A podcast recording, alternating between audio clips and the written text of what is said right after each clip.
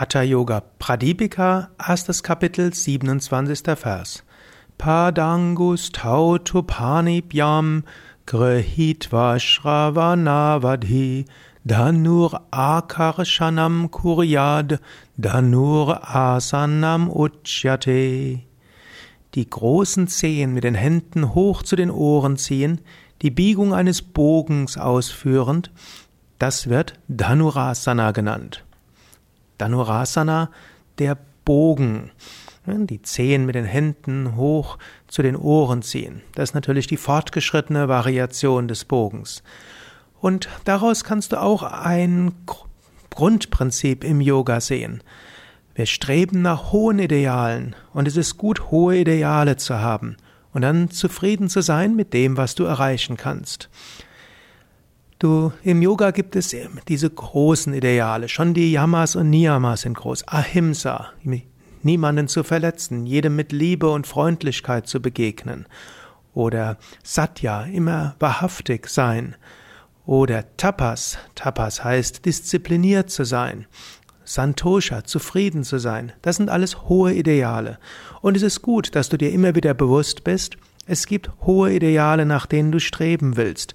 Es ist gut, dir hohe Ideale zu machen, aber das sollte dich nicht unter Druck setzen. Du solltest da nicht mit Leistungsdruck drangehen, sondern eher spielerisch. Du kannst von der Überzeugung ausgehen, langfristig wirst du die Selbstverwirklichung erreichen. Langfristig wirst du die Einheit mit dem Göttlichen erfahren. Langfristig erreichst du die Erleuchtung. Du kannst einiges dafür tun. Abhyasa, eine eigene Praxis, eigenes Bemühen ist etwas, worauf sowohl Patanjali im Yoga Sutra als auch Krishna in der Bhagavad Gita als auch Svatmarama hier in der Hatha Yoga Pradipika Wert legen. Eigenes Bemühen. Aber das ist nur ein Aspekt. Als zweites gibt es auch noch Karma. Also du hast bestimmte Aufgaben und du hast auch bestimmte Fähigkeiten, die du jetzt karmisch mitbekommst. Das hat auch seine gewisse Grenzen. Und du musst auch deine karmischen Lektionen lernen. Und zum Schluss kommt dann Kripa, die Gnade Gottes. Du kannst sagen Abhyasa, Karma, Kripa. Das sind die drei Dinge, die das spirituelle Vorankommen bestimmen. Abhyasa, dein eigenes Bemühen. Dann Karma, die karmische Situation, in der du bist, die Aufgaben, die du hast, die Ereignisse, die auf dich zukommen. Und Kripa, die Gnade Gottes. Du selbst kannst dir hohe Ideale und hohe hm, Ziele setzen. Und es ist gut so. Du solltest aber dabei in Demut diese Ziele verfolgen. Es gibt auch das Beispiel von, aus früheren Zeiten, die Sterne. In früheren Zeiten gab es keinen Kompass und erst recht kein GPS-Gerät. Dort haben die Menschen, insbesondere eben die Kapitäne, ihren, denn den Weg der Schiffe mit den Sternen bestimmt. Sie sind nach den Sternen gefahren. Und auch wenn sie die Sterne nie erreicht haben, sind sie dennoch richtig ans Ziel gekommen. So ähnlich mag es manchmal so aussehen, als ob du die hohen Ideale nicht erreichst. Dennoch, indem du hohen Idealen folgst, erreichst du die Bestimmung deines Lebens.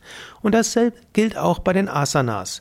So wie Svatmarama, die jetzt die fortgeschrittene Variante von Dhanurasana beschreibt, wo du die, wo du die Zehen zu den Ohren hinziehst. Hm? Dennoch, genauso ist es gut, hm, dass du nach ganz hohen Idealen strebst und diese hohen Ideale verfolgst und dabei entspannt bleibst. Du kannst jetzt selbst überlegen, welche Ziele setzt du dir für, für nächste Zeit. Ziele in deiner ethischen Entwicklung, Ziele für die Praxis der Meditation, Ziele für Asanas und Pranayama, Ziele in deinem Seva, deinem uneigennützigen Dienen, Ziele für deine Charakterentwicklung, Ziele für deine Gewohnheiten im Alltag. Mach, erneuere vielleicht deine Vorsätze, aber sei freundlich zu dir selbst.